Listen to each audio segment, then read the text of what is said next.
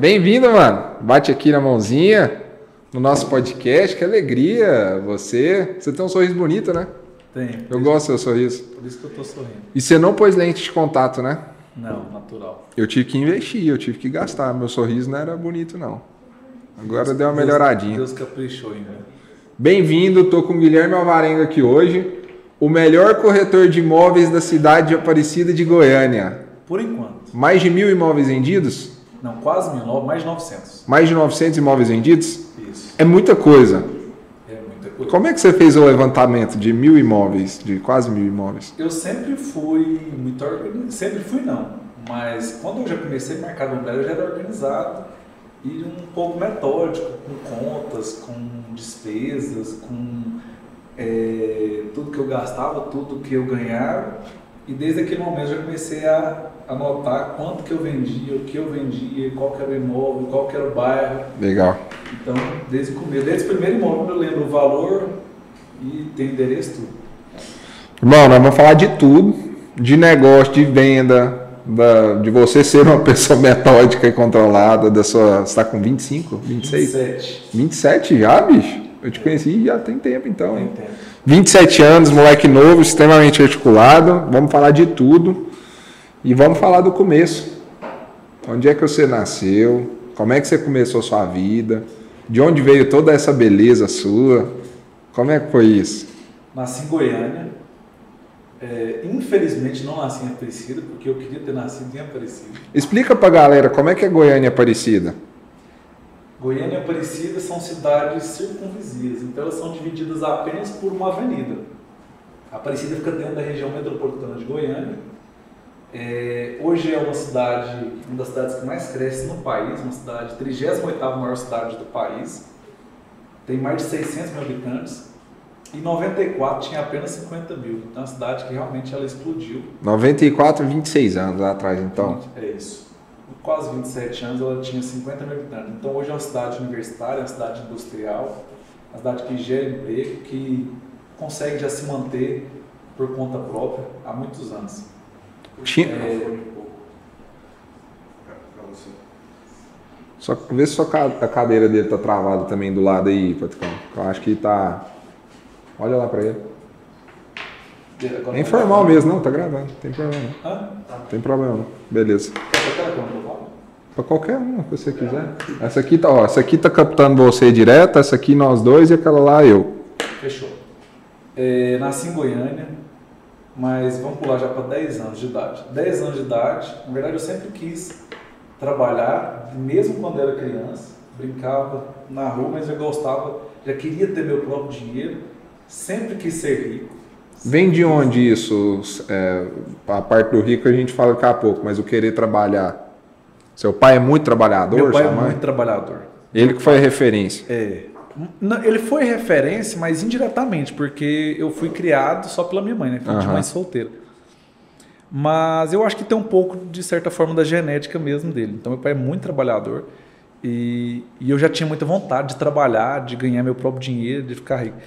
Inclusive, eu comecei a trabalhar com ele, com 10 anos de idade.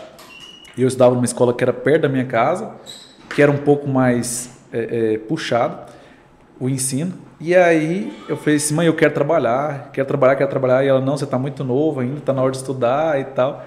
E eu falei assim, não, mas eu quero e eu preciso e eu vou, tenho que ir. Massa. Meio rebelde. E ela falou, então tá, mas então você vai para outra escola e você vai de ônibus. Eu falei assim, beleza, fechou. 10 anos de idade eu pegava 6 ônibus por dia. Que isso? Dois, dois para Sozinho? Sozinho.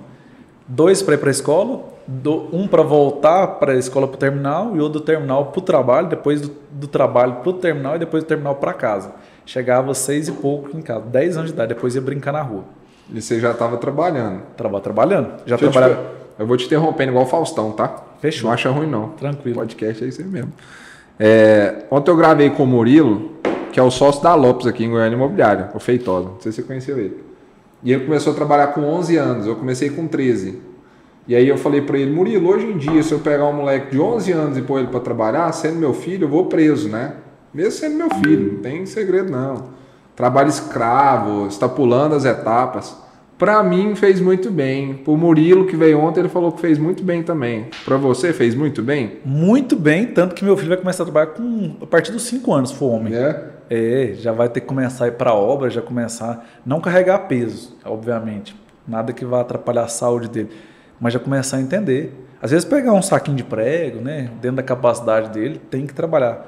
Principalmente se for homem, tem que não pode alisar, tem que começar desde mais novo. Mulher pode lá com uns 8, 10 anos de idade, é uma idade boa, mas trabalhar é a melhor coisa do mundo. Eu sou extremamente apaixonado pelo meu trabalho. Eu lembro quando eu estava numa reunião com uma amiga minha, com uns amigos, na verdade, da minha equipe de jovens, e eles falaram sobre trabalho, trabalho, trabalho. Eu falei assim: não, eu amo trabalhar. Eu realmente amo trabalhar e não consigo me ver fora do trabalho, de forma nenhuma. Até, tanto que assim, eu sou muito criticado por quem tenta criticar, porque para mim não faz diferença. É, porque eu quase não viajo, eu quase não descanso. Mas por quê? Eu não tenho que descansar do que eu não estou cansado. Então, na verdade, o meu lazer, o meu prazer realmente é trabalhar. E graças a Deus eu encontrei amor na minha profissão, em tudo que eu faço. Então, realmente, eu sou incansável, de certa forma, em relação ao trabalho. E o trabalho, para mim, é a melhor coisa do mundo. Eu gosto muito de estudar, você sabe que eu realmente eu estudo, tento estudar o máximo. Todos os dias, acordo muito cedo. É... Calma aí, eu vou te perguntar de sua rotina. Mas com 11 anos você vai fazer o que com seu pai? 10 anos. Com 10 anos você vai fazer Ele o quê? tinha uma loja de celulares e computadores. E eu fui trabalhar lá. Serviços gerais. Tudo, é o famoso badeco. Famoso badeco. Limpava, buscava um trem, outro, atendia o cliente, levava o mercadoria lá para o técnico, fazia o que precisava. Seu pai te pagava? Pagava. Eu lembro como se fosse hoje até o salário. Ah. 110 reais, meio salário mínimo. Ah, bom, garoto. Ganhava bem. Eu ganhava 80. Primeiro mês eu ganhei um tênis Bull Terrier, 189,50. Nossa, eu era doido. 189,50 dividido em 5 vezes na rival lá do Burti Shopping. Muito bom. Eu era louco nessa marca. É. E aí, beleza, 10 anos lá com ele, loja de celular, fazia tudo, o famoso badeco. e Famoso? Badeco. Fiquei lá até os 14 anos. 14 anos. 14 anos eu mudei para Minas. A minha avó adoeceu e ela morava lá. Eu e minha mãe mudamos para lá. E chegando lá, já arrumei um emprego em frente à minha casa, Lava Jato. Que cidade de Minas? Timóteo, Minas Gerais. Timóteo? É, Timóteo fica no Vale do Aço, faz divisa com Coronel Fabriciano e Patinga. Legal. É. Meu sonho era trabalhar na Lava Jato, desde o primeiro dia que eu cheguei lá. Demorei uma semana, um, mês mais ou menos, eu, no máximo. Comecei a trabalhar lá. Trabalho, estudava de manhã, chegava, almoçava rapidão e já ia para Lava Jato. Massa. Lavando carro mesmo. Lavando carro, aprendi, fiquei bom como lavador. É, sábado era super movimentado o dia inteiro. Chegava os clientes lá, davam um refrigerante pra gente. Era 3 reais um refrigerante de 2 litros e a gente ficava super feliz. Irmão, E é isso, é, isso. isso é infância. Tipo assim, o, o brincar, o, esse, esse lance. Até os 10 anos eu estudava e brincava na rua. Depois que eu comecei a trabalhar, eu comecei a brincar menos. Brincava depois que chegava, 6 horas da, da tarde, né? 6 horas da noite. Sábado, às vezes, brincava também, andava muito de bicicleta. Sente falta disso hoje em dia? De não, Não. ter feito mais? Não. Porque eu fazia o que eu queria. Eu não, não era assim. é, eu não, eu não era, eu não estava rico. Eu falo que eu Entendi. sou rico desde quando eu nasci, porque a riqueza está na minha essência, não na Aham. minha condição financeira. Mas é, eu não estava rico naquele momento. Isso é legal, viu? A riqueza está na minha essência. A riqueza está na Pode minha falar. essência, não no meu estado momentâneo, o estado financeiro. Hum. Então, eu não preciso. Eu, por mais que minha mãe, eu, eu sou filho de mãe solteira, minha mãe não ganhava bem, não era rica, nossa casa não tinha nem muro na frente, Hum. região periférica, não tinha infraestrutura, tomava banho enxurrada, no bar ali mesmo. Mas assim, eu fazia aquilo que eu queria. Não me faltava nada. Eu não, Aham. É diferente, por exemplo, de, de pessoas que elas têm que trabalhar para comer. Eu não Aquelas tinha famílias grandes e tal, aí o menino ou novinho família que se fosse, que, que, que se tivesse em situação de miséria. Mas Aham. não era o meu caso. Nós estávamos pobres, mas pobres, mas não, não éramos miseráveis. Então tinha comida, tinha roupa, é, de vez em quando fazia uma viagem simples nas condições, mas vivia bem. Só conhecia aquilo ali. Quando você não conhece outra coisa, tá ótimo. Então, aquilo ali, o meu prazer era trabalhar e depois chegar e, e, e, e brincar. Mas não me fazia falta. Não me fazia falta de jeito nenhum. Porque assim, por mais que eu não tivesse a clareza que eu tenho hoje, mas eu já entendia que ia ser bom para o meu uhum. futuro. Fazer então, aquilo ali. Fazer aquilo bom. ali eu sabia que no futuro ia ser bom. E a molecada da sua idade estava fazendo o quê? Soltando raia com cerol, é, brincando de, de bet, de futebol. E hoje em dia nem tem isso mais, né? Hoje em dia nem tem isso mais. Mas infelizmente a maioria dos meus amigos, assim, muitos é, é, morreram por, por estar em situações que não, não eram muito boas, sim, fazendo coisa errada mesmo, né? Uhum. Popularmente falando. Ô meninas, por favor, alguém faz um cafezinho para mim? Obrigado. Você que não quer mesmo, não? Não. Certeza? Eu tenho medo de ficar preto. então, Vou te perguntar sobre isso, hein, cara. Eu vou aproveitar o time. Vai, mas fala aí, do. Eu já até sei que você vai perguntar e eu gosto desse assunto. Pode você viu perguntar. meu texto ontem? Vi. Pode meter o pau. Você concordou? Concordei. Com tudo ou tem coisa que você achou que eu fui babaca? Assim, eu não assisto Big Brother, né? Uhum. Então eu não assisto nada na televisão. Mas que existe o oportunismo isso é, é fato. Vamos segurar para a audiência esse assunto pro, pro Fechou. final. Beleza. Okay, continue até o final, nós vamos falar desse assunto. Mas. Aí, molecada lá, enquanto tava brincando, você tava trabalhando e tal, isso aí foi formando seu caráter, o que você é hoje lá. Com 14 Ex anos no Lava Jato. Exatamente, 14 no Lava Jato, aí depois eu já dei um upgrade. O que, que eu fazia? Além de trabalhar no Lava Jato de segunda a sábado, segunda a sexta, a parte da tarde, sábado, o dia todo, eu já comecei a trabalhar na lanchonete que tinha no Lava Jato. Quer dizer, a lancho... era tudo junto: Lava Jato, lanchonete e Lan House. Uhum. Então à noite eu já atendia na, na lanchonete. Legal. E depois eu já comecei a atender na Lan House no domingo. Tipo Julius, então. Tipo Julius, já tinha três empregos. é isso mesmo. Muito bom, velho. 14 anos, três empregos. Três empregos. Você estava ganhando quanto nessa época? Ah, se juntar tudo, eu acho que dava uns 300 reais, mais ou menos, 400 reais. Qual que é a sensação, velho? Eu sei que você sentiu antes lá com 10 anos, mas você com 14 anos, 300 reais para aquela época, nós estamos falando de 13, 14 anos atrás, era uma boa grana para um moleque muito novo, né? E você conseguia com seu dinheiro, ah, eu quero ir no cinema, eu quero comprar um tênis, eu quero comprar uma camiseta da Kayak. Lá não tinha Kayak, não, né? Não. Kayak aqui de Goiânia da cavaleira que seja, não tem assim. Como é que é essa sensação, ser tão novo, conseguir fazer essas coisas que a molecada depende do pai? Obrigado, mãe. E tinha um tá detalhe. Bonita, viu? E tinha um detalhe. É, eu eu tinha eu saía com as mulheres, com as meninas, né, naquela uhum. época e pagava a conta. Você sempre saía paguei. com menina com 14 anos? Sempre paguei, sempre paguei. Sim, ia na pracinha comer um sanduíche. Ah, legal. Mas era uma saída. É. Ia a pé, encontrava com ela lá e pronto. Colocava na garupa da Monark? Colocava. Não, nessa época eu ia a pé mesmo. Eu gostava de bicicleta, mas ia a pé. Depois levava ela até na porta da casa dela. Oh. Coisa de interior. Beleza, cumpri meu papel de homem. Tanto em protegê-la quanto em. E já pagava o sanduíche. Já pagava o sanduíche. Que legal, velho. É. Mas assim, a sensação. É de verdade é inexplicável você poder fazer algo com seu próprio dinheiro. Você entender já desde pequeno o valor do dinheiro, porque hoje muitas vezes as pessoas não, não entendem o valor do dinheiro, principalmente quem já nasce numa condição financeira melhor.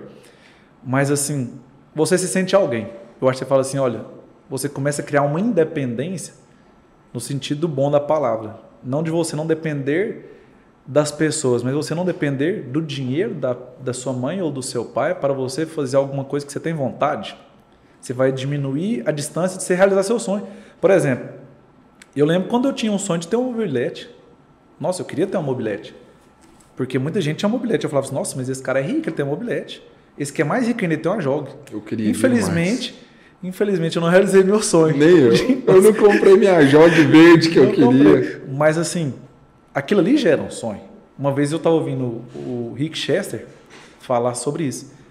O sonho da vida dele era comer carne. Então ele saía todos os dias para vender água porque o sonho dele era comer carne. Que legal. Então, assim, hoje eu entendo que, por exemplo, ser bem sucedido não é quanto que você tem na conta, quanto que você tem de patrimônio.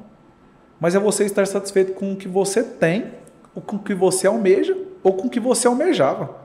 E o que, que esse dinheiro consegue realizar, né, Com velho? que É porque a galera olha realizar? pro dinheiro e não olha pra realização que ele traz.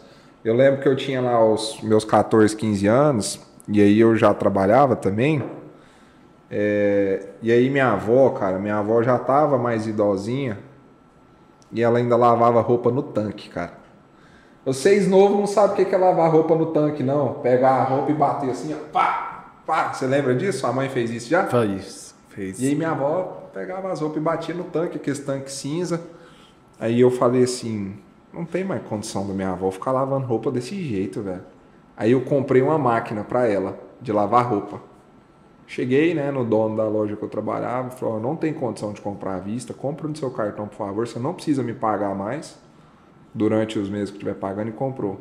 Quando chegou lá, velho, a máquina, ela chorou, ela falou, eu nunca ganhei um presente desse na minha vida. Isso é o dinheiro, velho. É, eu, eu sou filho único por parte de mãe. E assim, minha mãe sempre fez tudo por mim que ela pôde. Nunca mediu esforço. Mas é um pouco da minha personalidade. Eu nunca fui muito de presentear. E nem sou muito fã de ganhar presente. É até estranho falar isso, não é hipocrisia. Não tem trauma com presente, nada disso. Mas assim, eu lembro que minha mãe ia numa padaria, ela trazia alguma coisa para mim. Ou tava com qualquer pessoa, trazia alguma coisa para mim. E eu, de certa forma, quando eu fui crescendo, eu fui sentindo falta disso. Falei, bicho, eu não, eu não levava um chocolate pra minha mãe, não fazia nada pra minha mãe. Mas aí eu fui depois e comprei um carro zero pra ela. Então, que assim, legal. Como é que foi ela pegar o carro? minha mãe é muito simples. Minha mãe é uma das únicas pessoas no mundo que realmente eu sei que ela não gosta de dinheiro. Não é que não gosta do dinheiro em si, mas ela, na verdade, falou errado. Ela não importa com dinheiro. Aham. Ela não tem vaidade nenhuma. Tanto que minha mãe, na verdade, ela é filha de, uma, de, um, de, de pessoas que eram bem-sucedidas financeiramente. Meu avô era rico, fazendeiro, tinha comércio, eh, tinha carro quando ninguém tinha, tinha caminhonete quando ninguém tinha, tinha telefone quando ninguém tinha, tinha televisão. E aí, dez filhos, cada um que queria, fez o que queria fazer. Mas minha mãe, ela, por exemplo, tinha oportunidade de fazer um curso superior naquela época, quando quase ninguém tinha. Mas ela não fez. Minha mãe é a famosa pessoa medíocre, no sentido literal da palavra. Então ela sempre fez a média. Aham. Não, tá bom aqui, dá para comer, dá para não precisa mais Satisfeita que com o comum. Satisfeito. E aí, o que acontece? Eu lembro uma vez que eu fiz um negócio, eu peguei um Corolla e eu falei assim, mãe, esse carro aqui eu quero que você fique com ele por um tempo. E eu vou ficar com o seu. Antes de dar o carro para ela. Ela falou assim, não, ela tinha um gol. Que Corolla? Você tá doido? Esse carro grande, esse carro chique, onde eu vou chegar o povo ficar olhando. Onde eu vou chegar o povo ficar olhando. Ela achava que era alguma coisa extraordinária. E, e assim, Corolla usado. E aí, assim, eu falo, gente, mas é tão engraçado, minha mãe. Ela falei assim, mãe, chegou na hora agora que você, assim, eu já tenho condições de fazer isso. E eu nunca tive um carro zero, mas eu acho que você merece. Você já é mais velha que eu, bem mais velha, né? Pela lógica. E, e eu quero te dar um carro. Ela, mas qual carro? Aí, resumindo, ela não sabia escolher nada, nada, nada. Eu tive que escolher tudo para ela. Claro, tendo- pegando a opinião dela e tal. Mas assim, ela é- realmente é, é muito gratificante. Então o dinheiro é isso, né? O dinheiro é para você realizar esses sonhos. O dinheiro é um meio, não é um fim. Eu falo É, dinheiro. fantástico. Eu sempre falo muito lá na imobiliária. é, e para quem não sabe, eu também, além de ser corretor de imóveis, o melhor corretor de imóveis de Aparecida por enquanto, mas eu sou o dono da melhor imobiliária de Aparecida. Que A ideia é expandir? Por isso que é por enquanto? Claro. Ah, legal. É. Nós vamos chegar nessa parte.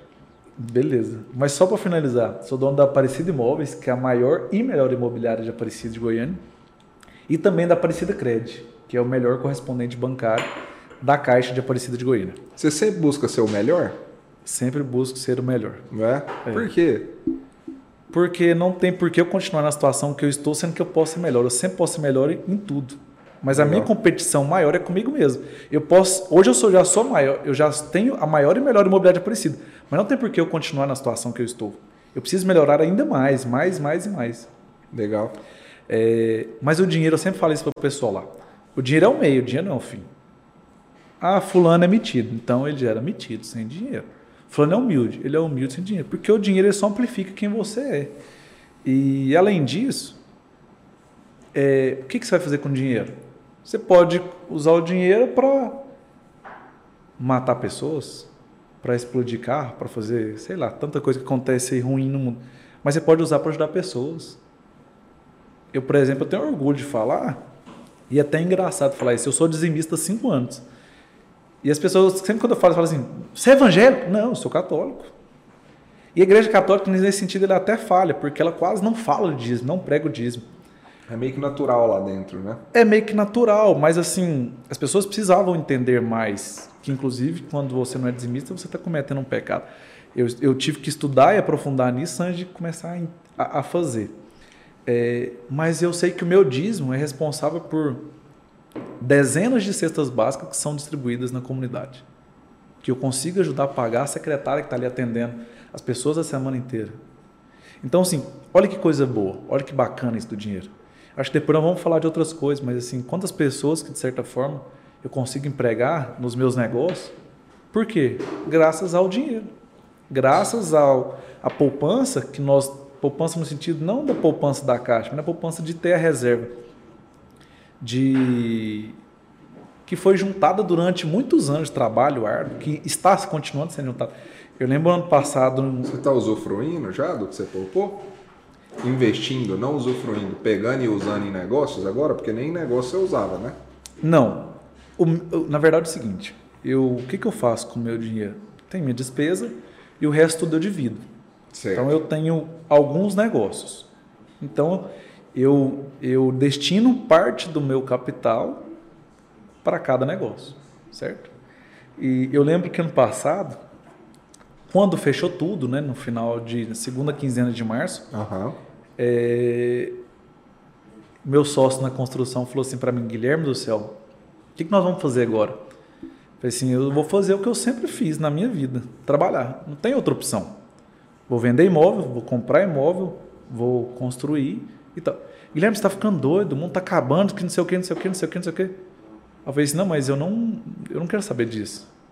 Eu quero saber da minha vida, eu vou cuidar da minha vida. Isso aí é alguma coisa que não está na minha zona de competência, não tem como eu mudar isso. Então eu não vou gastar meu tempo e minha energia com isso.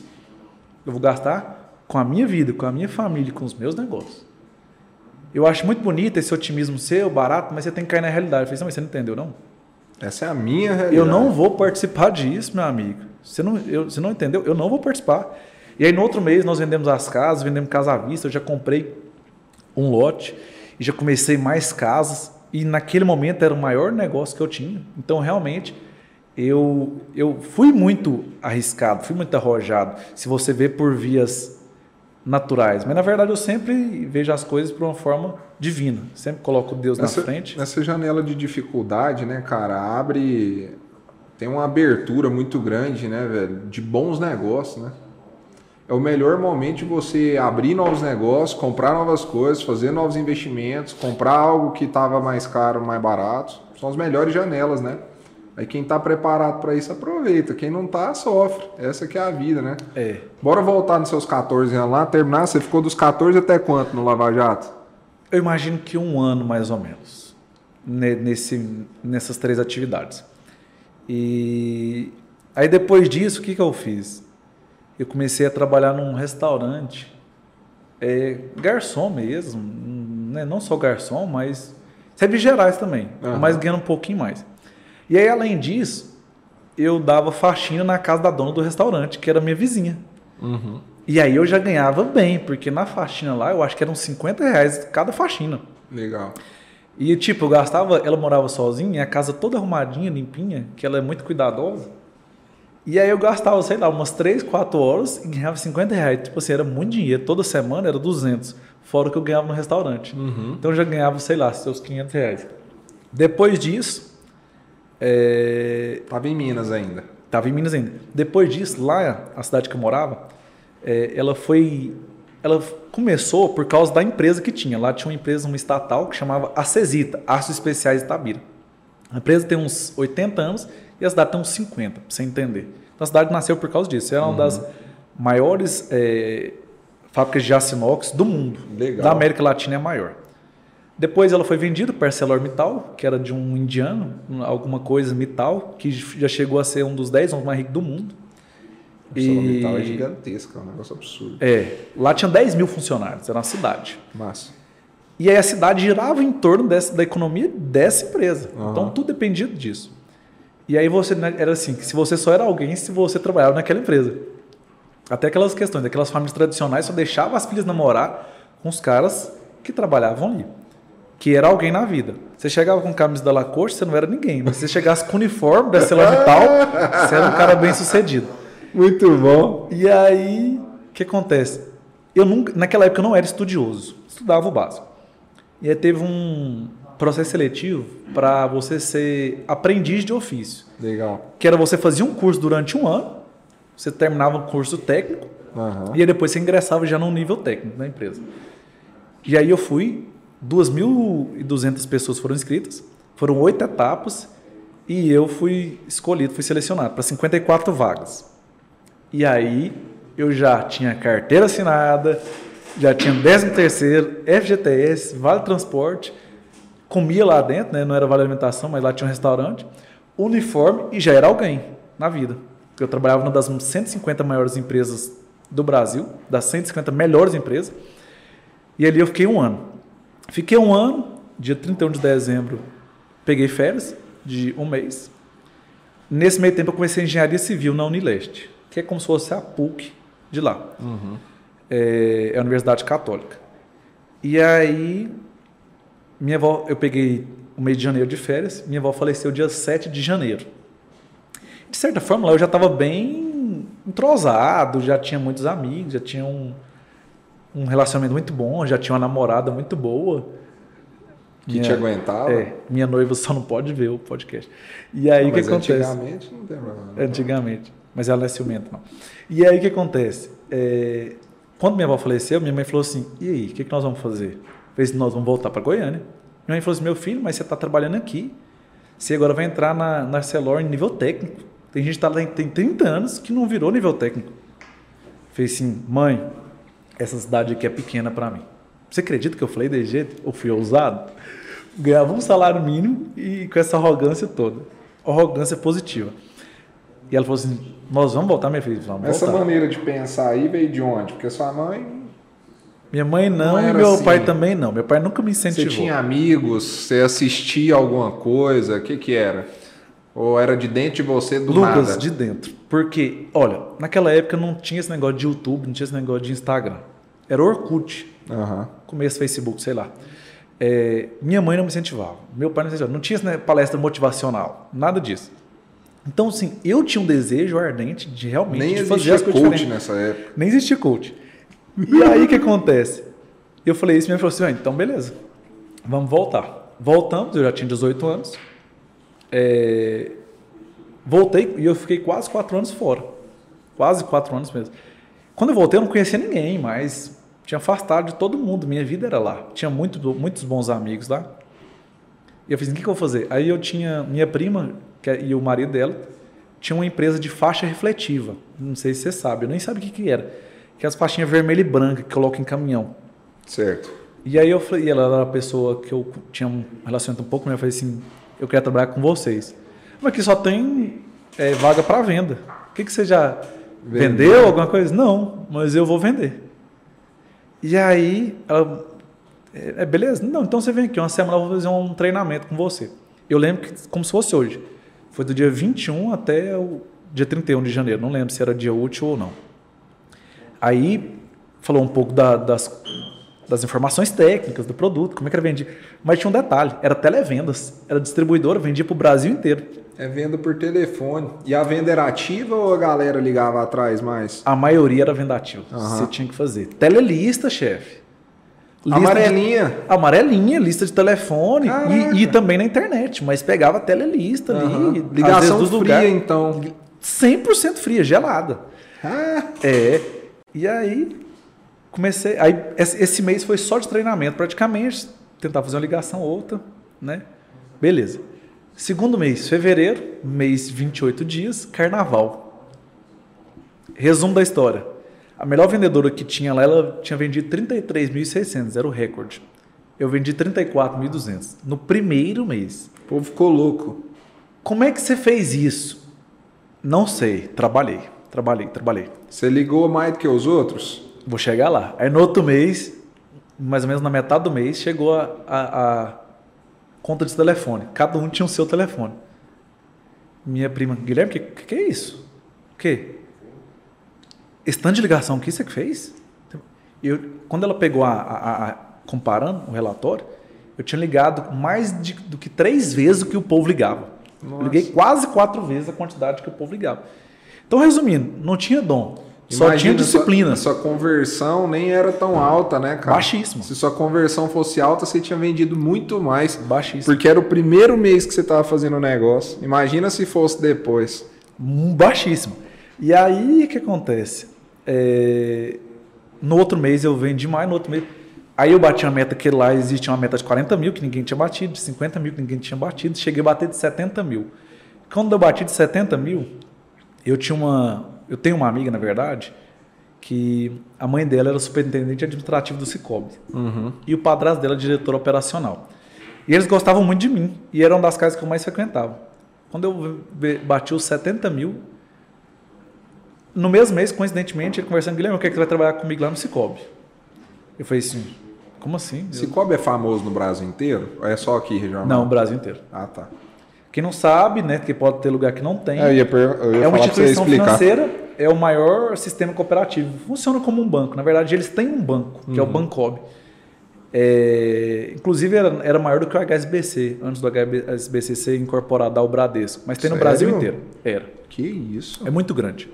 Pra você ter noção que em Goiânia, você não tem noção, você não sabe disso, mas tem mais de 70 agências do Cicobi aqui em Goiânia. Que isso, cara. Mas é absurdo. muito elitizado, é muito fechado a intenção deles não é ser povão igual uhum. a Caixa. Em vez de ter 10 mil contas com mil reais, eles preferem ter mil contas com um milhão cada. Entendi. E aí eu fiz, conversei com, com, com o marido da minha prima, da proposta, ele falou assim, não, não quero que você vá. Aumentou meu salário, que eu tinha um salário fixo. Uhum. Mas não era muita coisa. Era um salário mínimo, ele aumentou para mil reais. Era tipo 600, ele aumentou para mil, 700.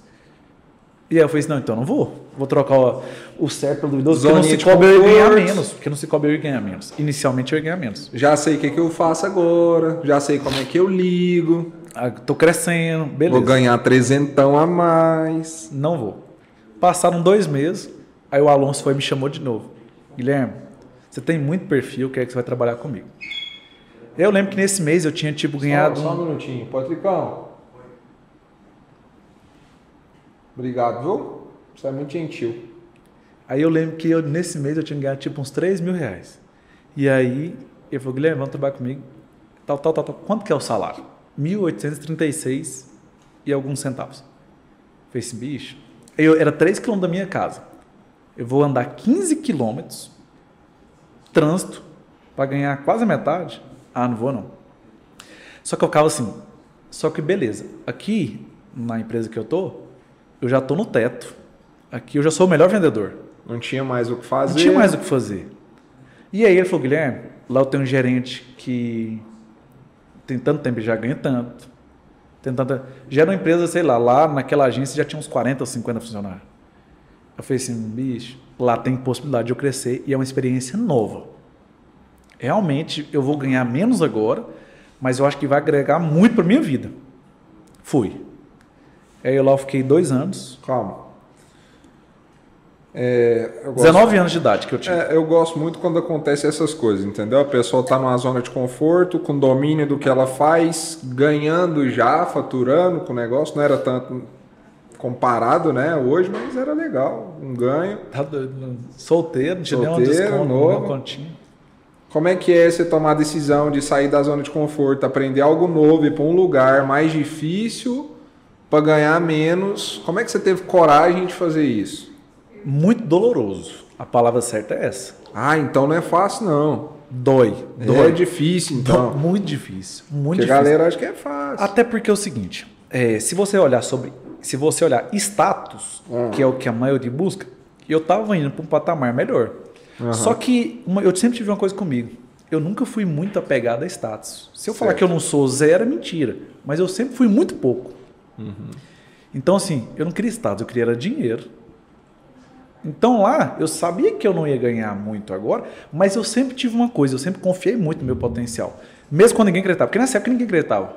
Ninguém, ninguém. Nem mesmo minha mãe. Galera, você é doido. Mas nem, nem, nem, por maldade. Não era por maldade, obviamente. Minha mãe só tem bondade. Mas assim, Você está aqui perto de casa, está ganhando tanto, você vai ganhar menos, você andar mais, você gastar mais. Não, não vai. Beleza, fui. Então, assim, muito doloroso, muita dúvida, muito medo. Tudo que é novo gera medo. Então, deu muito medo, mas vai com medo mesmo. Vai Legal. com medo mesmo. Então, faz com medo. E aí eu fui, em dois, eu fiquei lá dois anos, fazia o que precisava, super proativo, não fazia porque me pagava, fazia o dobro do que me pagava, chegava mais cedo, ia embora mais É tarde. legal trabalhar em banco? Eu acho que todo mundo tinha que trabalhar em Eu banco. tive vontade de trabalhar em banco, acabei não trabalhando. É, eu tinha muita vontade, muita vontade. Até porque antes disso eu ainda achava que quem ganhava em banco era bem sucedido, ganhava muito dinheiro, né? Você anda bem, bem vestido. É, eu tal. achava legal tal. Não, onde você trabalha? Não, eu trabalho no Itaú. Mas tem muito status, até hoje ainda tem. E aí, Porque ganha pouco. Um gerente de um banco igual o Itaú, hoje, um gerente comum de agência, ele ganha 5 quanto? mil reais, 6 mil reais. É. O topzera respeito do mesmo. mundo, eu sei que 5 mil reais para a maioria das pessoas no Brasil hoje é um bom salário, mas é bem limitador, né? Ainda mais pela quantidade que trabalha, É. Pela pressão que tem, muitas vezes pela capacidade que a pessoa tem. É, Mas sei lá, pode ganhar no teto uns 12 mil, imagina. Legal. É, Mas é o que acontece? Dois anos, se cobre. Dois anos, batendo ponto, batendo ponto mesmo. É, eu tive até problema com o RH, porque meu ponto, né, como você já sabe que eu sou metódico, era 8, meio-dia, 13 e 17. Não tinha um minuto a mais, um minuto a menos. Ah, mas não tem como. O, o sindicato falava que não tinha como, porque só máquina que faz isso. Eu falava, não, eu não sou máquina e é possível e eu estou fazendo, eu estou cumprindo. Ah, Guilherme, bate um ponto um pouco a mais, um pouco a menos. Não, vou cumprir o meu horário aqui, pelo menos na bi- biometria. E aí, gosto de caçar confusão, né? Gostava, agora eu sou da paz. E aí, fiquei lá, cresci muito, aprendi muito, muito mesmo. Inclusive, até hoje eu levo muita coisa para minha vida que eu aprendi lá, inclusive sobre investimento. É, Mas o que, que me chocou? Eu vendo aquele tanto de gente que ganhava dinheiro, porque eu cuidava de contas lá, que o povo ganhava dinheiro de verdade. Ah, isso é muito legal. E eu, e eu falava assim, bicho, é possível. E eu conversava com as pessoas. Eu sempre curioso. Como é que Querendo você saber fez? O que elas faziam. É, e etc. E tinha um cara que eu que era uma inspiração pra mim, um cara bonitão, rico, ganhava muito dinheiro. Igual eu, assim, quando Não, você me menos. conheceu, você pensou Menos, assim? não é isso tudo não, menos que você. Mas bonitão, caminhonete. Gente, brincadeira, pelo É, de Deus. e aí acontece, Gustavo Mariano, meu amigo. E aí eu falava assim, um dia eu perguntei pra ele assim, como é que eu faço para ficar rico? Jeito, direto, ao ponto. Ele falou assim, sai do banco. Deixa eu te perguntar um negócio. Ser rico sempre foi o seu principal foco? Ser rico. É, esse era o foco, ter dinheiro na conta. Era o foco. Era o foco. Desde lá, quando você era novo, Lava Jato e tudo, esse era o foco. Eu quero ter dinheiro. Era esse o foco. era o negócio. Era o foco. Tá. Aí é outra coisa agora. O que que muda pro cara que quer ter dinheiro? Ele não sabe, você não tinha vivência, sua mãe humilde, você não tinha convencer seu pai, uma dificuldade, cidade pequena e tudo mais. Pra o, o cara continua querendo ficar rico, mas agora ele tem ambiência, ele tá no meio de pessoas que tem grana, ele tá vendo que é possível, tá vendo dinheiro na conta do povo, mesmo que ele não tenha e tudo mais. Isso acontece muito com um corretor de imóveis muitas vezes, que é aquele de alto padrão, né? Que ele não tem a grana ainda para comprar uma casa máxima no Alphaville, mas ele tá mostrando, ele tá vendo, é possível estar aqui também. É, que tanto você acha que mudou e ajudou na sua cabeça ter ambiência, ver o dinheiro na conta do povo lá? Mudou muita coisa. Por quê? Porque você não tem parâmetro antes. Aí eu queria ser rico, mas o que era rico pra mim? Legal. Ah, quero ganhar 5 mil reais por mês. Pra mim era rico. Porque antes era, era algo que era muito distante. Nossa, com 5 mil reais eu já compro minha jogue. é claro que eu não ia comprar jogo nessa época mais. Mas assim, é, é, você começa a entender que é possível, que existe, que tem pessoas que na verdade saíram uma situação parecida com a sua, ou muito pior que a sua, e estão numa situação muito mais privilegiada. Tem aquela frase que é clichê, você é a média das cinco pessoas que você anda, e eu acredito Clichê muito dá nisso. Clichê só é, clichê porque dá certo. E eu acredito muito nisso. E aplico isso na minha vida. E, assim, é muito triste eu ver, por exemplo, pessoas que estão sendo deixadas para trás por mim, não porque eu quero, não porque eu quero, mas assim, porque já não combina mais com o meu estilo de vida. Foi por isso que você não me ligou mais, cara, não quis encontrar mais comigo, é? Não, é porque você, Você tá em outro é, patamar? é porque você é muito ocupado. Não, sou nada. mas eu queria te chamar esse dia para fazer uma live. Tá bom. É, mas assim, quando eu comecei a ver aquilo ali, eu falava assim, bicho, é possível. Aí quando ele falou para mim assim, sai do banco, eu falei assim, aí aquela, aquela visão que a gente tem que é, que é constituída na nossa mente quando a gente é pequeno. O tal do rico, ele é mal, ele é metido, ele é sem educação, ele não gosta do pobre. Eu querendo ficar rico, o cara fala para eu ficar desempregado. Quando ele falou isso, eu só entendi isso. E ele só te falou isso. Ele só falou isso e não saiu. explicou o porquê, não. Não explicou. Só que eu não tirei aquilo da cabeça. Naquele primeiro momento eu pensei isso, falei assim, bicho, o tal do rico é filho da puta mesmo, né? Olha o que ele tá fazendo comigo. Eu quero ficar rico, ele quer que eu passe fome. Depois eu comecei a entender. Aí depois foi assim, no mesmo dia, eu quase nem dormi essa noite. Eu acho que foi, como diz o Pablo, foi um código que foi destravado na minha cabeça assim que explodiu. Falei assim, bicho, o que ele quer dizer? Não, mas ele não trabalha para ninguém. Aí eu comecei a pensar, ele não trabalha para ninguém. Todas as pessoas que eu conheço aqui no banco que são ricos, eles não trabalham para ninguém. Será que ele está querendo falar isso? Para eu deixar de trabalhar para os outros? E às vezes ter um próprio negócio? Aí depois eu perguntei a ele. Falei, tá, e aí? Eu vou sair do banco fazer o quê? Fazer alguma coisa que você seja bom. Massa. Mas assim, resumo. Aí eu comecei a entender. Falar, bicho, o rico já é gente boa. o rico tá me ajudando. Mas assim, aí quando eu comecei a ver aquilo ali, aquele dinheiro, eu falei assim, bicho, é possível. E aí, para encurtar a história, eu decidi que eu ia. Meu pai já era do mercado imobiliário, quase nunca como corretor, mas negócios próprios. Mas eu vi que meu pai ganhava dinheiro também naquela época. E assim, ele não me influenciava positivamente, diretamente, mas indiretamente, quando eu começava a ver o dinheiro que entrava na conta dele sair, eu falava assim: ele está ganhando dinheiro. Virou referência, né? Virou referência. E eu não convivia com ele, eu não me ensinava, mas já me alertou. Falei assim, vou trabalhar com meu pai de novo. E fiquei mais ou menos uns seis meses querendo trabalhar com meu pai, e meu pai também não acreditava no meu potencial. Ele falava assim, não, você já está trabalhando aí, não sei o que, não sei o que. O que, que você vai... Pai, eu estou cansado de trabalhar para os outros, tem 10 anos que eu trabalho para os outros, eu não quero mais, eu quero ter o meu próprio negócio e tal. E aí, quando eu decidi sair, eu falei assim, olha, eu vou sair. Você vai me ajudar ou não vai? Ele, não, eu vou te ajudar. Vou montar um escritório. Você vai cuidar desse escritório e você vai ganhar uma parcela do que você fizer. E aí eu falei assim, ah, esse tanto de dinheiro que meu pai ganha aí, né? Tá ótimo. Deu boa. Deu? Ótimo. Aí, beleza. Decidi que eu ia sair do banco. Diminuí um pouco as minhas despesas. Já estava pensando em diminuir minhas despesas, que eu já estava tendo um controle financeiro melhor. Controle no sentido de quê? De saber o que eu gastava com o que eu gastava Aham. mas gastava tudo que eu ganhava ainda. Aí, só fazendo um adendo, antes de eu sair, o que, que eu comecei a fazer? Eu preciso fazer alguma coisa para eu ter uma rendinha. Juntei 200 reais, juntei mesmo, porque eu não tinha 200 reais, tive que juntar uns dois meses ou três. Fui no camelot, comprei uns relógios falsificados, 20, 30, 40 reais, na verdade tinha até de 12, comecei a vender na faculdade, para os lugares que eu ia, para o povo do Cicobi, Interessante. e comecei a ter uma margem de lucro de 200% bruto. Que isso. Ótimo. Melhor negócio que eu já fiz na minha vida. E aí, resumindo a história, já comecei a ganhar um dinheirinho ali, com aquele relógio. Comecei já a ter uma carteira de recebimento, porque vendia relógio para o povo de 30, 40 reais e o povo não tinha dinheiro ainda. Pa- Parcelava. Parcelava ou pedia um prazo, então eu tinha. E aí, quando eu fui sair, o, o, o presidente lá do Cicobi era o cara que eu conhecia mais rico, pessoalmente. Realmente ele é muito rico, patrimônio de mais de 200 milhões declarado. Não posso falar o nome. É, e é a pessoa mais acessível que eu conhecia. E ele é dono de construtora aqui, de rede de hotéis e tal. E eu falei para ele assim: eu preciso conversar com você. Vamos falar que o nome dele é João. Preciso conversar com você. Ele não pode falar, não, eu preciso de falar com você com, com uma particularidade maior. E aí ele, não, beleza. Amanhã a gente conversa então.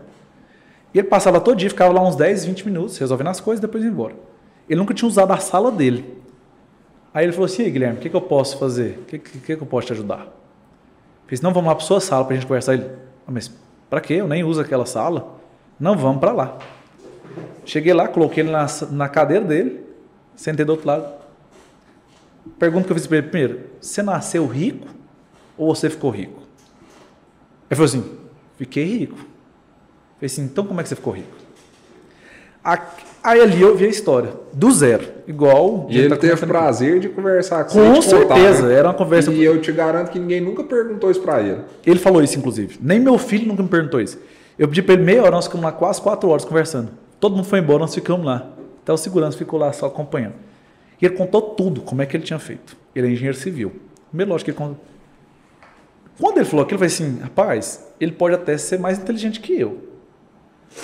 Mas se eu tiver 10% da capacidade dele e fizer 10% do que ele fez, eu vou ter 10% do patrimônio. Já tô feliz. Tá ótimo. E aí eu falei assim, é isso mesmo que eu quero. E aí conversei com o pessoal, foi a primeira vez que, que eles fizeram um acordo, eu saí com portas abertas, fizeram um acordo, recebi aquela diferencinha lá do FGTS e tal, beleza, né? Tive um dinheirinho, dava para um mês ou dois para sobreviver. Sobreviver. Viver, não, só para sobreviver mesmo. Pagar a conta, que era o que eu sabia fazer. E aí, saí. Aí, beleza. Agora, pai, aí, tô pronto. Vamos lá pro escritório. Trabalhava no Cicobi, no Marista, um ambiente super agradável. Aí já tinha mudado para o Marista, antes era lá na pecuária.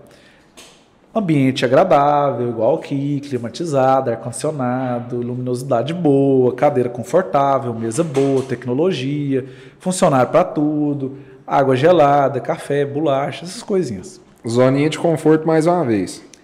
Aí eu fui lá, pai, vamos lá? Vamos. Cheguei lá no escritório. Uma sala 3 por 4, 12 Era metros. parecida? Aparecida. 12 metros quadrados. Quando ele abriu, não tinha nenhum móvel pintado de rosa, que antes era uma loja de roupa feminina, sem fachada nem nada. Eu falei assim, tá, o que, que é isso aqui? Aqui que vai ser o escritório. Filhão, você tá brincadeira comigo. Nessa hora eu falei assim, obviamente, quando eu fui sair de lá, comentei com os amigos mais próximos, todo mundo falou assim, você é louco. Você vai sair do banco para ser corretor de imóveis? É um padrão, cara. É tipo assim, quando a gente faz esse tipo de decisão, as pessoas chamam a gente louco. Certeza. Porque É eu já porque fui eu- muitas vezes. E aí, quando o cara te chama de louco, o que, que você faz? O que, que você pensa? Como é que é? Quando você ainda é, não tem certeza das coisas, você fica com uma pulga atrás da orelha. Na- Quer dizer, naquela época eu ficava, hoje eu já não fico mais. Porque o que, que é o louco? É algo que faz alguma coisa, alguém que faz alguma coisa anormal. Então, é louco, saiu do padrão. E aí o que acontece? E quando eu falei assim, não vou vir falar para algumas pessoas, não vou sair do banco, o que, que você vai fazer? Você é corretor de imóveis. Você é louco, você é louco, você é louco. Você vai para qual imobiliária? Você vai para a Urbs? Você vai para a Adão Imóveis, que são as maiores imobiliárias aqui de, de Goiânia, de Goiás. Você vai para mexer com alto padrão? Não, sei o quê. não, vou cuidar do escritório do meu pai. Ah, mas onde que é o escritório? É Aparecida. Puta que pariu. Mas aí você é louco mesmo. Você vai sair do banco, você não vai para uma imobiliária conhecida, você vai, mexer, vai para um escritório com seu pai ainda em Aparecida. Muitas aí coisas explica ruins. até que como é que é o padrão de imóvel aparecido e tal. É, Aparecida, na verdade, hoje tem todo tipo de imóvel. É. Desde baixo padrão até alto padrão. Casa de muitos milhões. Mas existe um preconceito, até hoje existe, que Aparecida é uma periferia, porque a cidade cresceu muito rápido.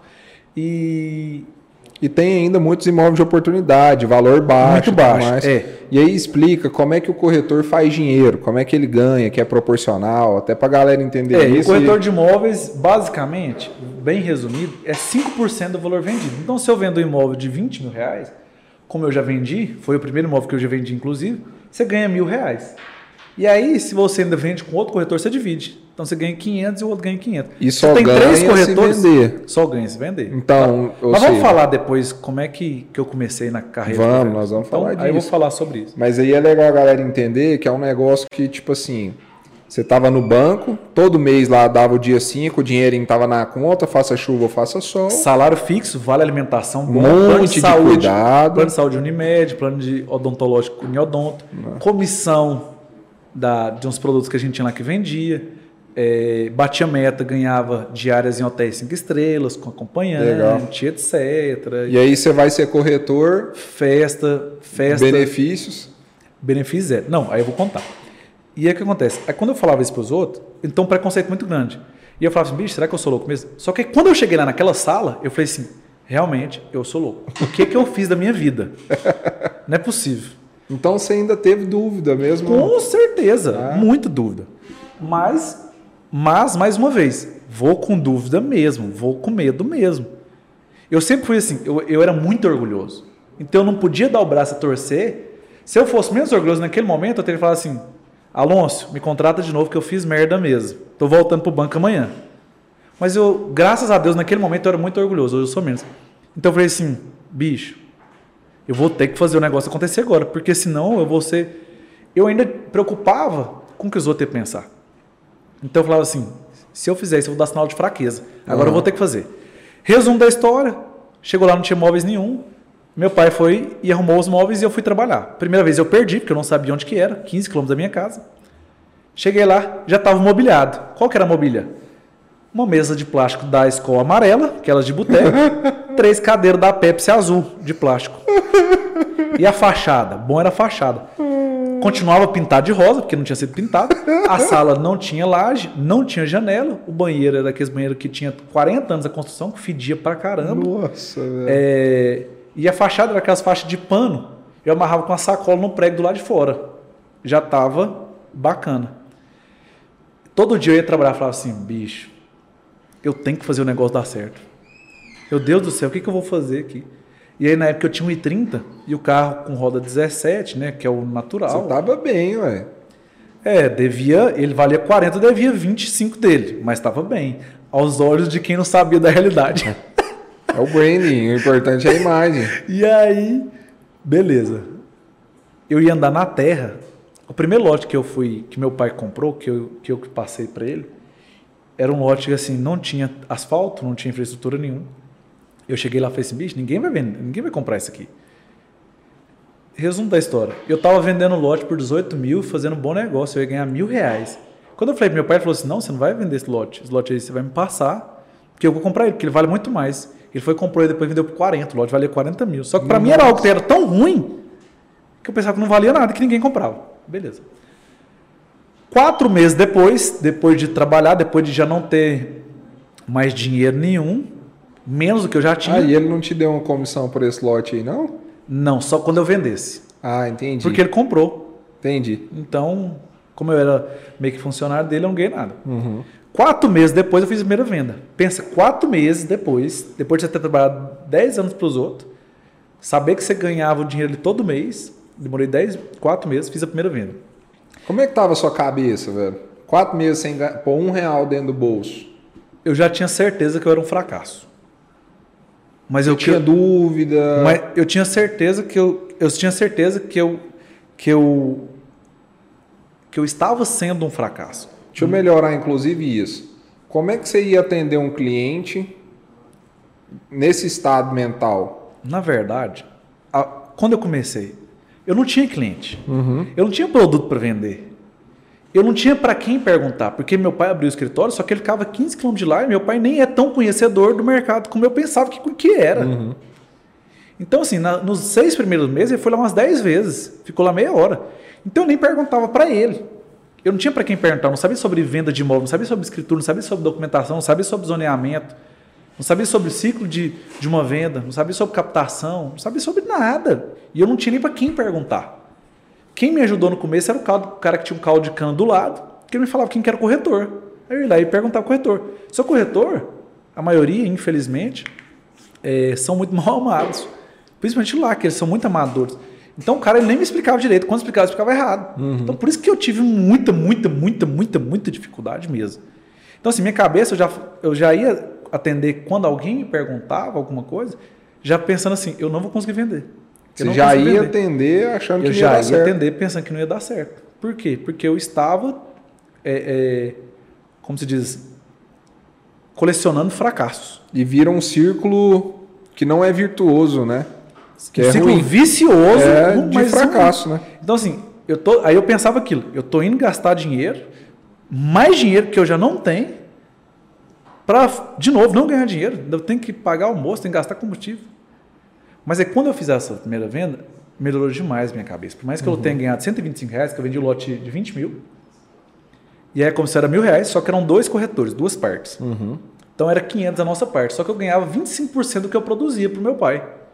Aí você ganhou 125, 125 reais na sua primeira reais, venda. Primeira Mas venda. você viu que dá certo, velho. Mas é quando você pega o dinheiro, aí eu peguei o dinheiro, né? Aí eu falei assim,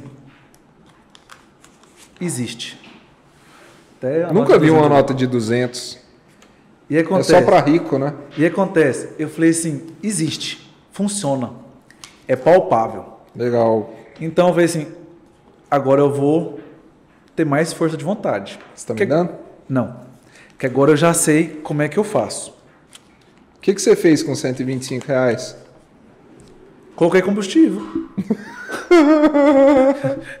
eu tinha que colocar combustível. Mas é gostoso assinar um contratinho, uma escritura, um Nossa negócio, né? Senhora. Até hoje é. É uma delícia, né, velho? E aí, Quando, é, quando você vai fazer negócio, você olha para quanto que você vai ganhar? Você fica olhando Hoje não a comissão? mais. Eu Não. nunca olhei. não, hoje não mais. Só quando eu ia fazer a carta proposta que eu olhava, ah, vai dar Até tanto. porque, assim, meus, ne- eu fico apegado ao negócio Uhum. e à satisfação dos meus clientes, comprador e vendedor. Eu, por exemplo, estou fazendo um negócio agora que vai me dar 30% da comissão que teria que me dar. Legal. E eu não vou deixar de fazer o negócio por causa disso. Porque é bom pros dois. É bom para os dois. A minha remuneração vai ser consequência. Se um apertou, o outro também apertou, eu também vou apertar. O negócio vai acontecer. Dá para ganhar mais? Eu vou ganhar mais. Mas se não tem como, eu vou ganhar menos. Mas o mais importante é que eu vou plantar uma semente que eu tenho certeza que eu vou colher. Porque é aquele negócio, né? O plantio é opcional, mas a colheita é obrigatória. E é desse jeito que eu tenho feito. Então, nos meus dois primeiros anos, eu fiquei apegado à comissão. Aham. E o meu foco era o dinheiro que eu ia ganhar. Por quê? Porque eu ainda tinha aquele negócio. Eu ainda queria ser rico só por causa Fazia do dinheiro. conta antes do negócio. Então, assim, meu negócio era eu tenho que ficar rico. Meu foco ainda era ficar rico. Então, eu tenho que ganhar dinheiro aqui. Porque se eu não ganhar dinheiro aqui, ah, era 2 mil. Ah, mas se eu ganhar só 500, vou ter que ganhar 4,500 para chegar nos 2 mil. Não. Uhum. Eu só comecei a prosperar verdadeiramente depois que eu desapeguei do que eu ia ganhar.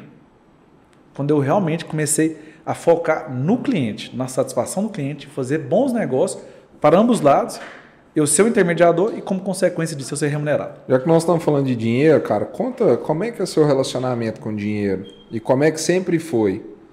Guilherme, para quem não sabe, é o vulgo, não sei como é que ele tá hoje, né? Mas ele é o vulgo mão de vaca, é o cara muito seguro, isso não é errado, tá? Mas você é um cara muito seguro, sempre fez conta dos centavos, é, você nunca se deixou permitir entrar pelo meio das aparências, comprar o que não podia, né? Gastar o que não devia. Muitas vezes até podia fazer mais, mas não, deixa eu guardar meu dinheiro aqui. Eu sei que você tem essa. Você é um cara muito resguardado com dinheiro. Não vou falar de número aqui, mas você está muito bem e está com 27 anos, né? Como é que é seu relacionamento com dinheiro hoje? É, mas hoje, igual você falou assim, sempre. Na verdade, quando você me conheceu, já era mais assim.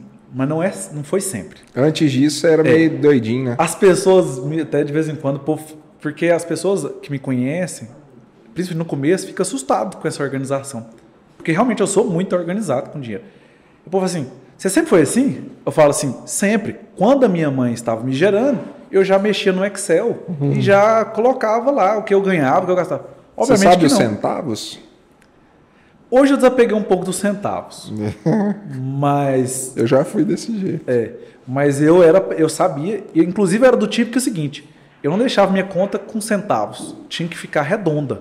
Eu pegava meu iPhone e eu comprei uma balinha ali, 27 centavos. Eu anotava no bloco de notas, 27 Não, centavos. não, o que eu, não, o que eu gasto depois sim. ir pro. Não, o que Você eu faz gasto- isso ainda? Não, o que eu gasto sim. Mas eu- antes eu sabia até patrimonialmente quantos centavos que eu tinha. É, mas assim, eu era gastador. Igual eu te falei, quando eu fui trabalhar como corretor, eu estava saindo do Cicobi, peguei um empréstimo e comprei um 1,30. e aí o carro era 40 mil, eu tinha 15 mil dele. 15 ou 20 mil. Eu prefiro falar 20 para não, não mentir. Então eu falava que eu tinha um patrimônio, eu tinha um- um, um patrimônio, eu tinha um carro, na verdade, que era 200% do meu patrimônio, porque meu patrimônio era 20. E o carro valia 40, então era 200% do meu patrimônio. E era tudo que eu tinha. Porque não tinha mais outra coisa, não tinha mais outra coisa mesmo. Então nessa época eu ainda era gastador. Eu sou um- eu era um, eu fui um cara que eu gastava mais que eu ganhava, como 85% dos brasileiros. Só que o que, que eu entendi? Neste momento, quando eu fui deixando de ser CLT, eu pensei o seguinte: é, agora eu já não vou ter mais garantia. Então eu vou ter que diminuir os meus gastos. Quando eu comecei a comprar os relógios para vender, eu tive que juntar 200 reais, porque eu não tinha 200 reais. E aí eu comecei a pensar assim: eu não tenho dinheiro. Aí eu tive que tomar uma decisão, que foi uma decisão que mudou a minha vida financeira. Ou eu vou andar, por exemplo, de 30, eu vou para restaurantes bons, eu vou andar com roupa de marca. Que eu tinha, eu cheguei a ter 12 pares de tênis, talvez nem seja muito para as pessoas. Hoje, para mim, é muito, que eu tenho um par de tênis só. Eu compro ele e uso até acabar. Ele é para jogar tênis, ele é para correr, ele é para academia, para tudo. É um par só, é universal. E aí o que acontece? É, mas para mim era muito 12 pares de tênis. Cada tênis era um salário mínimo. Hoje eu vou lá e falo assim: qual que é o mais barato? Aí eu vou. Aí se me vai até muito ruim, vou comprar o segundo mais barato, que é um pouco menos feio. É, e eu comprava, era, eu comprava o tênis de um salário mínimo. Eu cheguei a comprar um tênis que era mais do que eu ganhava, porque eu ganhava menos salário mínimo e eu pagava um salário mínimo no tênis. Mas assim, resumindo, é, então eu gastava mais que eu ganhava. E aí eu tive uma decisão. Ou eu vou ter status ou eu vou ter dinheiro. E aí eu optei por ter dinheiro. Porque eu não tinha dinheiro para as duas coisas. Quer dizer, eu não tinha para nenhuma das duas coisas. Uhum. Só que assim, mas como eu vou construir a partir de agora um dinheiro, ou eu vou construir para ter status, ou eu vou construir para ter dinheiro. E como eu sempre fui um pouco é, é, é, bem relacionado no sentido assim de ter interesse com dinheiro, eu começava a entender, peraí, o dinheiro, eu só vou conseguir conquistar ele com um longo prazo. Eu não vou ficar rico em um mês, ou uma semana, ou seis meses, ou um ano. Então o dinheiro é aquilo que eu já até falei na live nossa, que o povo gostou muito. O dinheiro. É muito bom essa é, frase. Então, assim, o dinheiro, vamos, vamos desconstruir isso aí na mente de vocês. O dinheiro ele dá em árvore. Né? Mas como que o dinheiro dá em árvore? Primeiro você tem que cavar o buraco. Aí você tem que plantar a semente. Depois você tampa aquele buraco.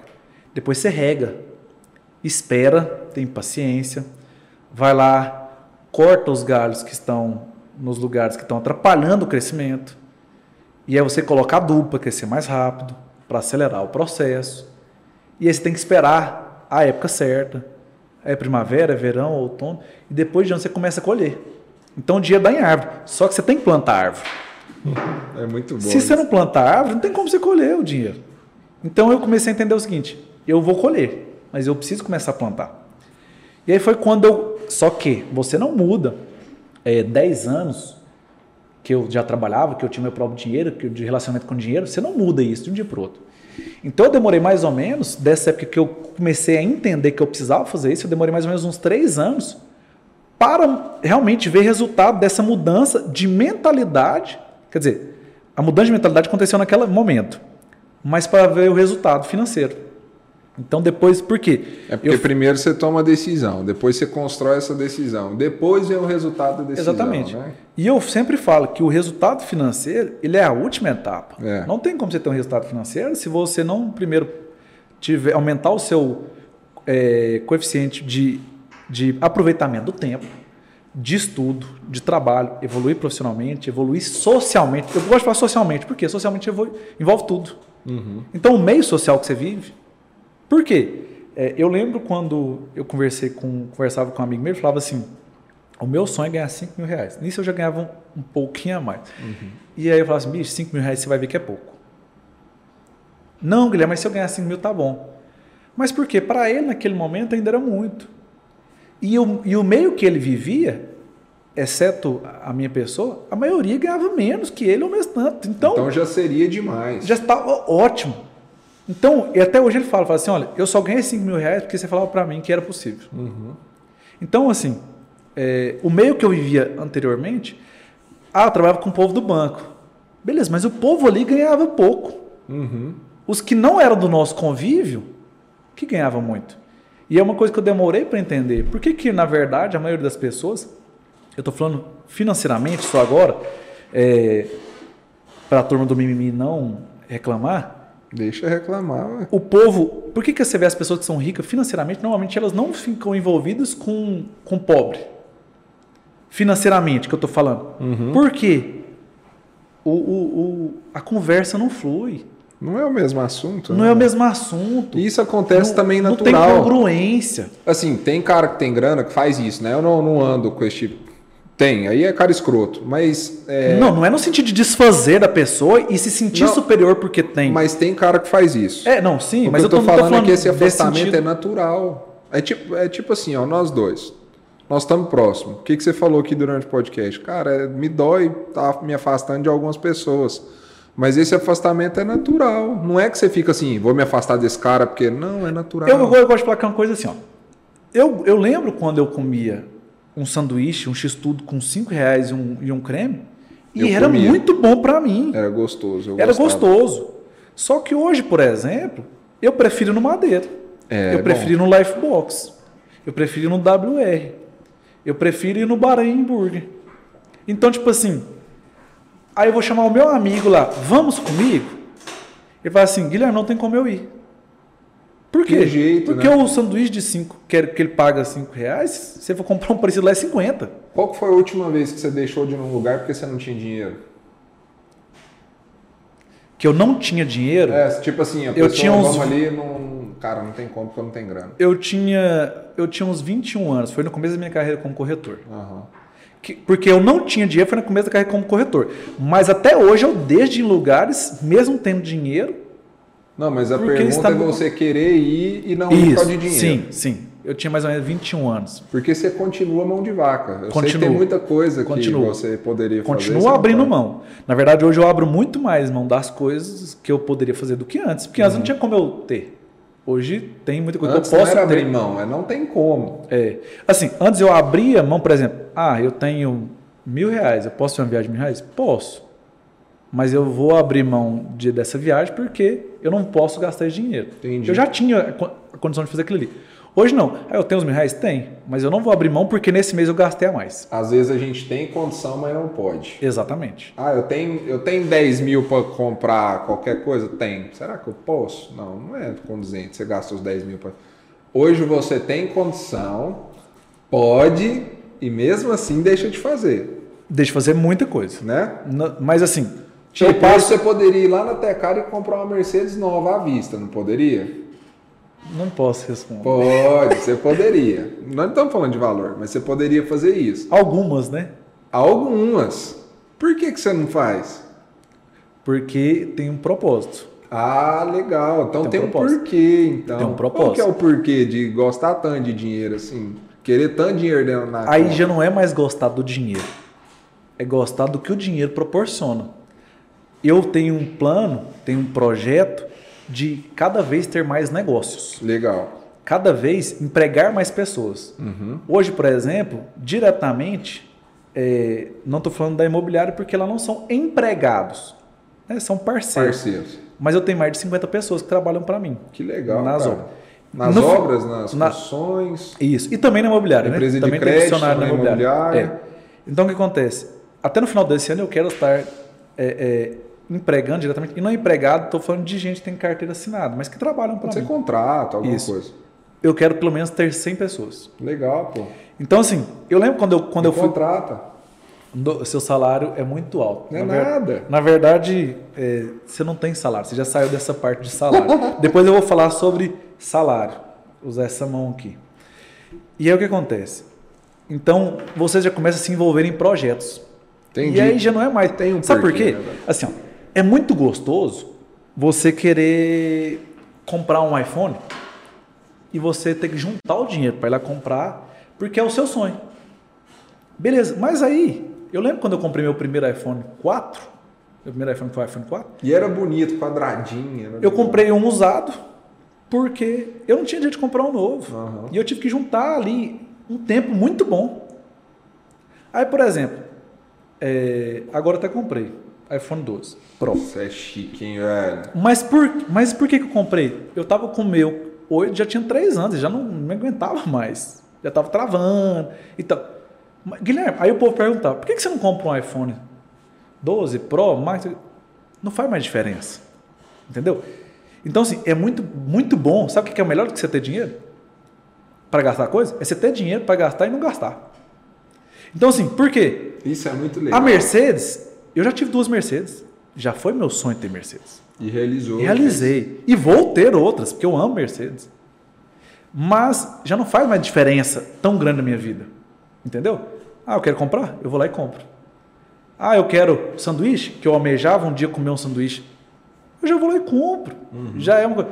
Por exemplo, eu quase não viajo. E eu acho muito bom viajar, e eu acho que é muito importante. Pessoas têm que viajar. Eu também, de certa forma, quando eu viajo, eu tento aproveitar o máximo. Mas viajar para os Estados Unidos? Ah, vou viajar quando? Quer viajar todo mês? Vamos viajar todo mês. Normal, dólar a 5, 6 reais? Tem problema. Vamos lá. Já é muito acessível. Eu... E aí é o ponto, só para finalizar. E aí é o ponto que você quer projetos maiores, que são mais que são desafiadores. O iPhone já não faz mais diferença. A Mercedes já não faz mais diferença. Uma casa já não faz mais diferença. Então, projeto. Eu lembro quando eu entrei no meu primeiro, meu primeiro imóvel que eu comprei, eu entrei com 25% do valor. Foi um lote de 21 mil, eu entrei com 5.250, porque eu tinha 6 mil e pouco na conta. Uhum. Então, assim, é, não vou falar de números, mas hoje eu estou envolvido em vários projetos do mercado imobiliário que valem alguns Bons. algum dinheiro. Muito é, melhor. Eu vi o Ícaro postar, cara, e falar, o sinal que você tá bem é tipo assim, quero comer um sanduíche hoje, como? Quero ir em tal restaurante hoje. A Lara me mandou uma mensagem, né? A Lara tá grávida, você sabe, aí é os desejos, né? Ah, eu quero comer a sobremesa do 1929 hoje, Lucas. Ué, vamos, tá tudo certo, né? Esse é o sinal, esse é o sinal para mim que eu paro e penso, falo, cara, cheguei lá já, tá bom. Aí, tipo, eu já fui muito mais conectado a status do que eu sou hoje. Eu era muito mesmo, eu queria realmente mostrar que eu venci por tudo que eu passei. Mas hoje o que me deixa realizado é ir no restaurante que eu gosto, ao horário que eu quiser. Engraçado, né? É Engraçado. É. E esse para mim é o sinal da realização. É. Isso aí, por exemplo, é uma coisa que eu ainda não me permito. Olha que engraçado. É, mas assim, deixando claro uma coisa. Não, mas é... é... porque você tem um projeto muito claro. Quando o cara tem uma missão, um projeto muito claro, tipo assim, eu vou fazer isso até tal ponto, e aí ele sai abrindo mão, cara. Porque isso é maior do que isso, entendeu? Com certeza. É isso, mas assim, isso que é legal. eu passo é, desejo todos os dias. Desejo algo e não tem, desejo algo e não tem, desejo algo. Agora, eu não abro mão de fazer alguma coisa quando eu realmente tenho vontade. Se ah, eu tenho a vontade, por exemplo, você falou aí, por exemplo, do carro. Eu não tenho uma vontade tão grande de ter um carro. Quer dizer, é carro, né? Porque eu tenho um poçante. Você já teve, né? Então, já. assim, é, vou ter, mas assim, eu não sofro nem um pouco por causa é, disso. Não, mas você Zero. Já teve. Então, assim, se for alguma coisa que a pessoa realmente tem muita vontade, bicho, tem que fazer. Uhum. Tem que fazer, sabe? Assim, é, principalmente hoje, eu não deixo mais de fazer isso. Eu fazia. Bicho, eu economizava no almoço. Eu economizava no almoço. Eu comia no restaurante mais barato e economizava a quantidade que eu comia. E ainda não tomava um suco. Não é porque igual hoje eu não tomo porque eu quero cuidar da minha saúde. É porque eu falo assim, bicho, o suco é 3 reais a mais. Eu não vou tomar um suco agora. Entendi. Eu até tenho uma frase também que eu gosto muito de falar, que é o seguinte. É, enquadra muito, enca, encaixa muito na minha vida. Investir é você deixar de comer uma comida italiana hoje para ir jantar na Itália amanhã. É, isso é muito legal. É. Você falou isso na live do é. dia. É então, legal. assim, eu não gosto de comida italiana, mas eu abri mão de muitos jantares italianos aqui no Brasil para ir jantar na Itália. Então, assim, realmente não tem, não tem almoço grátis. Se você tem um, um desejo, um sonho muito grande, você vai ter que abrir mão de muita coisa para você poder chegar lá. É desse jeito, cara. Não tem, não tem jeito, ah, não. Falando do dinheiro, só para finalizar. Então, eu era da pessoa que era gastador e me tornei uma pessoa econômica. Tem meses que eu chego a gastar 5% do que eu ganho. E é bom, viu? Meu sonho. Quando eu gasto 20%, Queria. quando eu gasto 20%, eu já falo assim, eu tenho que ganhar muito mais, que eu gastei muito. Sinal de alerta. É. Então é o seguinte, eu lembro quando o Thiago Nigo postou uma vez, que ele queria investir 92% do que ele ganhou, do que ele ganhasse. Eu falei assim, bicho, isso é impossível. Não tem como a pessoa fazer isso. Porque é aquela mentalidade ainda. Então, assim, e eu lembro que eu estava começando ali, ó, a gastar 95%, 90%, guardava 5%, 10%. E os que gastam 150% do, do que ganha? Não, é assim, eu gosto muito daquela frase. Tem muitos, hein? Eu, eu, gosto muito daquela frase do cada um tem a vida que merece. É, e tá tudo certo. É, Plantou mandioca, é muito triste, mandioca. mas 80% da população brasileira gasta mais do que ganha. 80%. É, é muito, muita gente. 15% gasta, em média, o que ganha. Quase empata. 5% gasta menos que ganha. E de. Ou agora aumenta um pouco. 1 a 2% investe. Investe. É muito pouco, né? Muito Mudança pouco. de cultura. Se você ganhar acima de 28 mil reais, é, é, renda familiar acima de 28, você está no 1% mais rico da É população rico brasileira. já, né? Já é rico. Eu vou chegar lá. Deixa eu te falar. É, pra gente. Tem mais de uma hora que nós estamos falando. Pirei. Tá vendo? Pra gente caminhar pro final já. Aí você pode contar da maneira que você quiser. Como é que o cara que abriu lá um escritório rosa com a mesa de boteco, a fachada de pano, tem a maior imobiliária da cidade de Aparecida de Goiânia, quase mil imóveis vendidos, 50 colaboradores, empresa de crédito, muito dinheiro na conta, extremamente controlado e muito sucesso no que ele faz. Como é que você saiu disso? O mais, isso? o mais importante, primeiramente, por quê? É o desejo. Ah, Guilherme, mas eu desejo, eu tenho vontade. Obviamente não vai resolver. Mas se desejar você- todo mundo deseja. cara. Calma, mas se você não tem, primeiramente, o desejo, você não vai chegar no outro nível, que é o quê? Ação. Ah, legal. Então, primeiro você tem que desejar, tem que sonhar e querer. Depois você tem que agir. Agir como? Agir rápido, agir barato, agir com as condições que você tem. Eu comecei dando o melhor que eu podia com as condições que eu tinha. Foi daquele jeito. Não tem condições, faz. E eu sou assim até hoje. Eu faço cada negócio que eu fazer novo, eu faço o melhor que eu posso com as condições que eu tenho. Até hoje minha imobiliária não é chique, mas eu tenho certeza que é uma- que é a imobiliária mais rentável da cidade. Por quê? Porque o meu foco está ali no resultado líquido, na última linha do balanço. O Jorge Paulo Lema fala que custo de empresa é igual cortar unha. Você tem que cortar direto. Então, assim, primeira coisa, desejar. Segunda coisa, planejar. Terceira coisa, executar. Ah, eu desejo ter um milhão de reais. Todo mundo quer, né? Todo mundo quer. Tá. Quando que você quer ter? Clareza. Eu tenho 27 anos. Vamos, vamos supor. É meu sonho ter um milhão de reais. Quando que você deseja ter? Quando Isso você sonha ter? corte, viu, Patrick? Como eu consegui um, um milhão de reais em tantos anos? É, e aí o que acontece? Tá dando a estratégia. Um milhão de reais. 50 anos. Então eu tenho 23 anos. Tá. Vou pegar no mínimo a calculadora. Um milhão até pe- 50. A, a pessoa não sabe fazer no celular, vamos usar a calculadora, porque usa para tanta coisa boa. Vamos lá, 1 milhão, 23 anos. Isso- mostra pra câmera esse celular. Eu falo que isso aqui é sinal de riqueza. É você usar um iPhone sem capinha. Ai, meu Deus do céu. Isso é sinal de riqueza. É. 43 mil por ano. É muito dinheiro. Quanto que eu estou ganhando hoje? Ganhando mil. Então vou dividir por 12. Eu preciso ganhar no mínimo 3.600 reais. Só pra guardar. Só para só pra guardar. Só que aí tem uma coisa. Eu falo, inclusive, lá na imobiliária. Eu falo assim, ó. Qual que é a sua meta desse ano?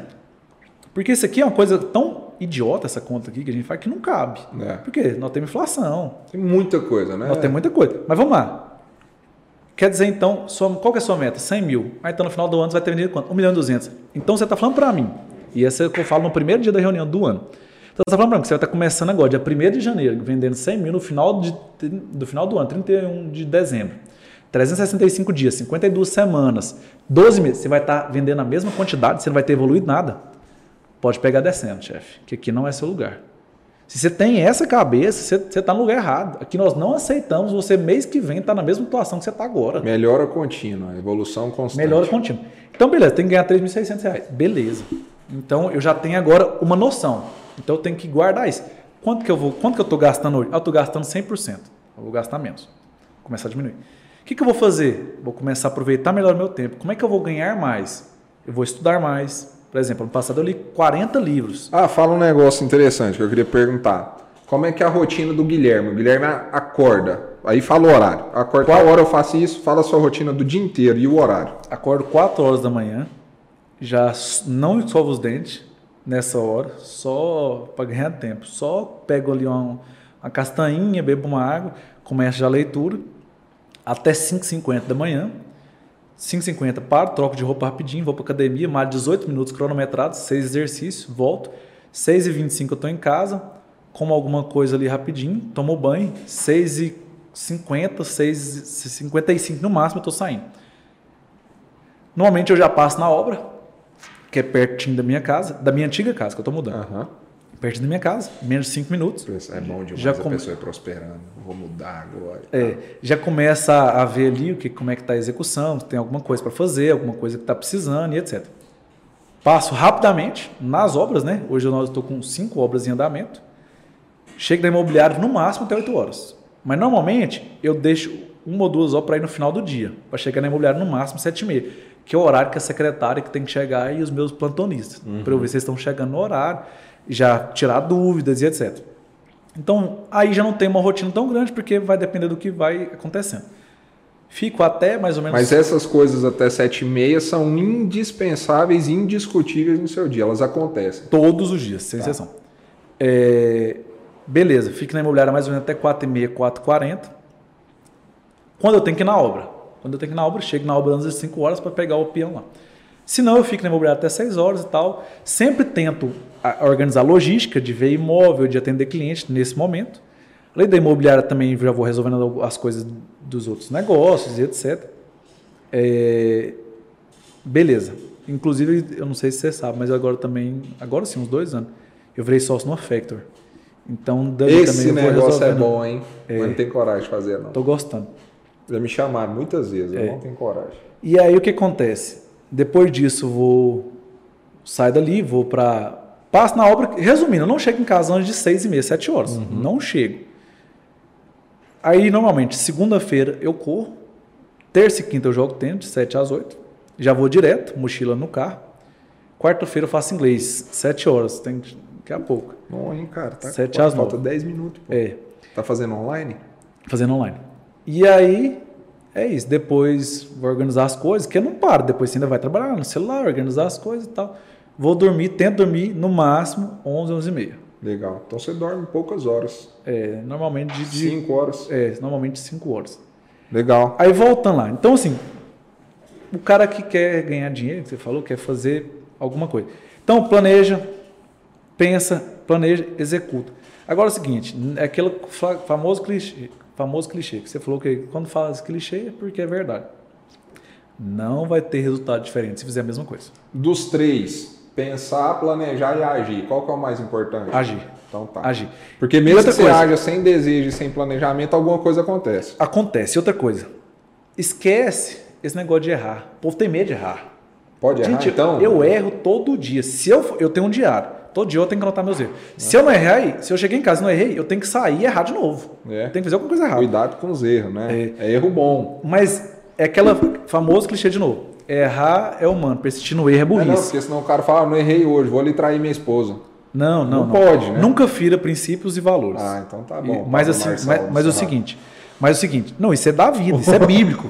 isso é, isso é provérbios. Salomão, rei Salomão. Olha lá, o Guilherme sabe muito de provérbios, sempre é provérbios as citações dele. É. E aí o que acontece? Erre rápido, barato. Erre rápido, Legal. barato. E corrija rápido, corrija rápido. Bem Errou, fala demais isso. errou, já corrige e vai, vai embora. Mas Vou não te tem liberar seu errar. inglês, cara, senão dá pra ficar aqui três horas conversando. É três coisas que eu sempre pergunto, aí pra gente finalizar. Maior cagada que você já fez na sua vida?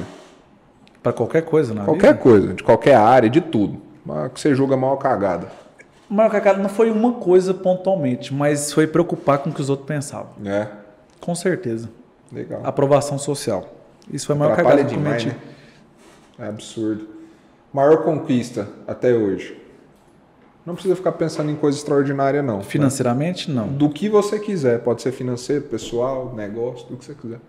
Minha maior conquista, de verdade, Ele foi ter, a- foi ter aberto a imobiliária. É, legal. Porque assim, era alguma Achei que você ia contar. Foi atingir, tá? Não, não. Mas você não quer falar não. Mas assim, é, porque quando eu comecei era alguma coisa que era impossível para mim.